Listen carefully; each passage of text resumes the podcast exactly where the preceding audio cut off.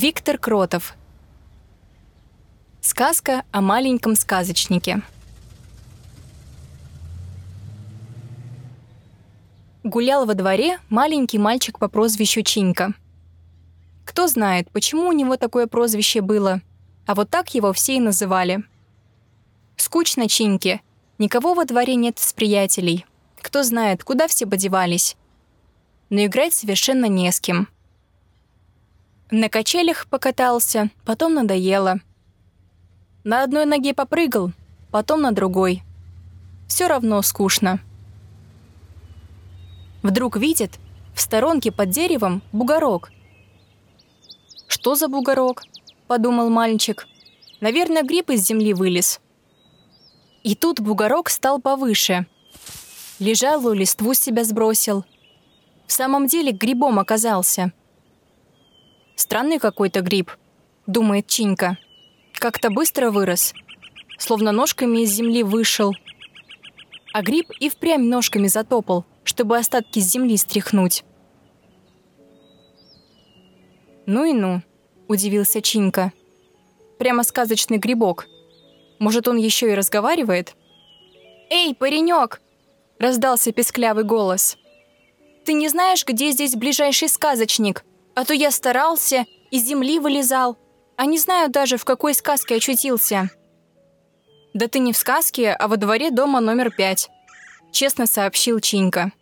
И сказочников у нас тут не водится. А сам подумал. Грибов, правда, тоже до сих пор не водилось. А вот вылез же, да еще разговаривает. Еще скажет, что у него имя есть. Какой-нибудь Альма-гриб. «Не, хоть один сказочник должен иметься», — возразил гриб и почесал затылок. «Нет, не затылок головы. Головы-то у грибов не бывает. А затылок шляпы. Зря, что ли, у мамы грибница отпросился погулять. У меня даже имя такое особое, сказочное. Меня Альма Гриб зовут. А тебя?» «Как же я так имя угадал?» — удивился Чинька. А вслух сказал. «Чинька, «Чинька, Чинька!» – забормотал Гриб. «А, понял. Это какое-то сочинительское имя. Может, это ты сказочник?» «Да нет», – засмеялся Чинька. «Какой там еще сказочник? Просто мальчик». «Мальчик, ну и что?» Гриб был удивлен такому возражению. «Что же, мальчик сказочником не может быть. И девочка запросто может, и любого возраста человек, лишь бы ему сочинять нравилось». «Вообще-то классный грибок», — решил Чинька. «Будь он побольше и на мальчика похож, с ним бы поиграть можно было». И тут Альма-гриб на глазах стал увеличиваться и одновременно изменять облик. Через минуту рядом с Чинькой стоял вполне человеческий паренек, почти такого же роста, как Чинька.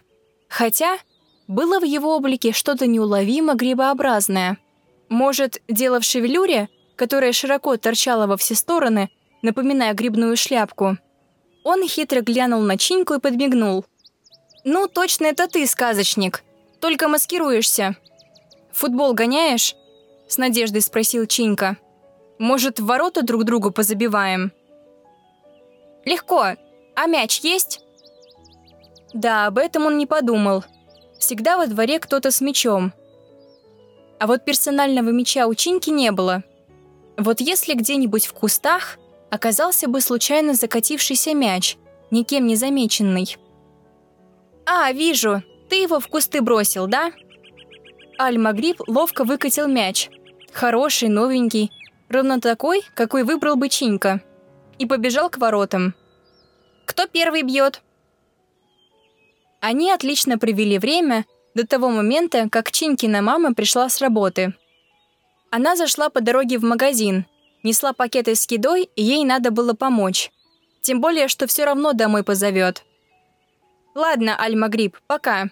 Пора домой бежать. До свидания». «Эй, постой!» — отозвался Аль-Магриб. «А как же я? Кто меня домой отправит к маме грибнице? Кто, кроме тебя, это сделает?» «Что ж ты, сам не сумеешь?» — вздохнул Чинька. «Уменьшишься обратно, в землю нырнешь и дома». О, как раз мне и нужно было, чтобы ты что-нибудь такое сказал. Теперь вот до свидания. Обрадовался Аль-Магриб. Раз, и он уже снова был грибом с ножками. Сунул их в землю и стал туда втягиваться. Чиньке показалось, что он на прощанье даже приподнял шляпку и помахал ею. Чинька бросился к маме и взял у нее пару пакетов с покупками, стараясь не выронить из подмышки мяч. «Представляешь, мам, тут гриб вырос, в мальчика превратился, футбол со мной играл. Аль-Магриб зовут, а потом опять в землю втянулся». «Ах, Чинька!»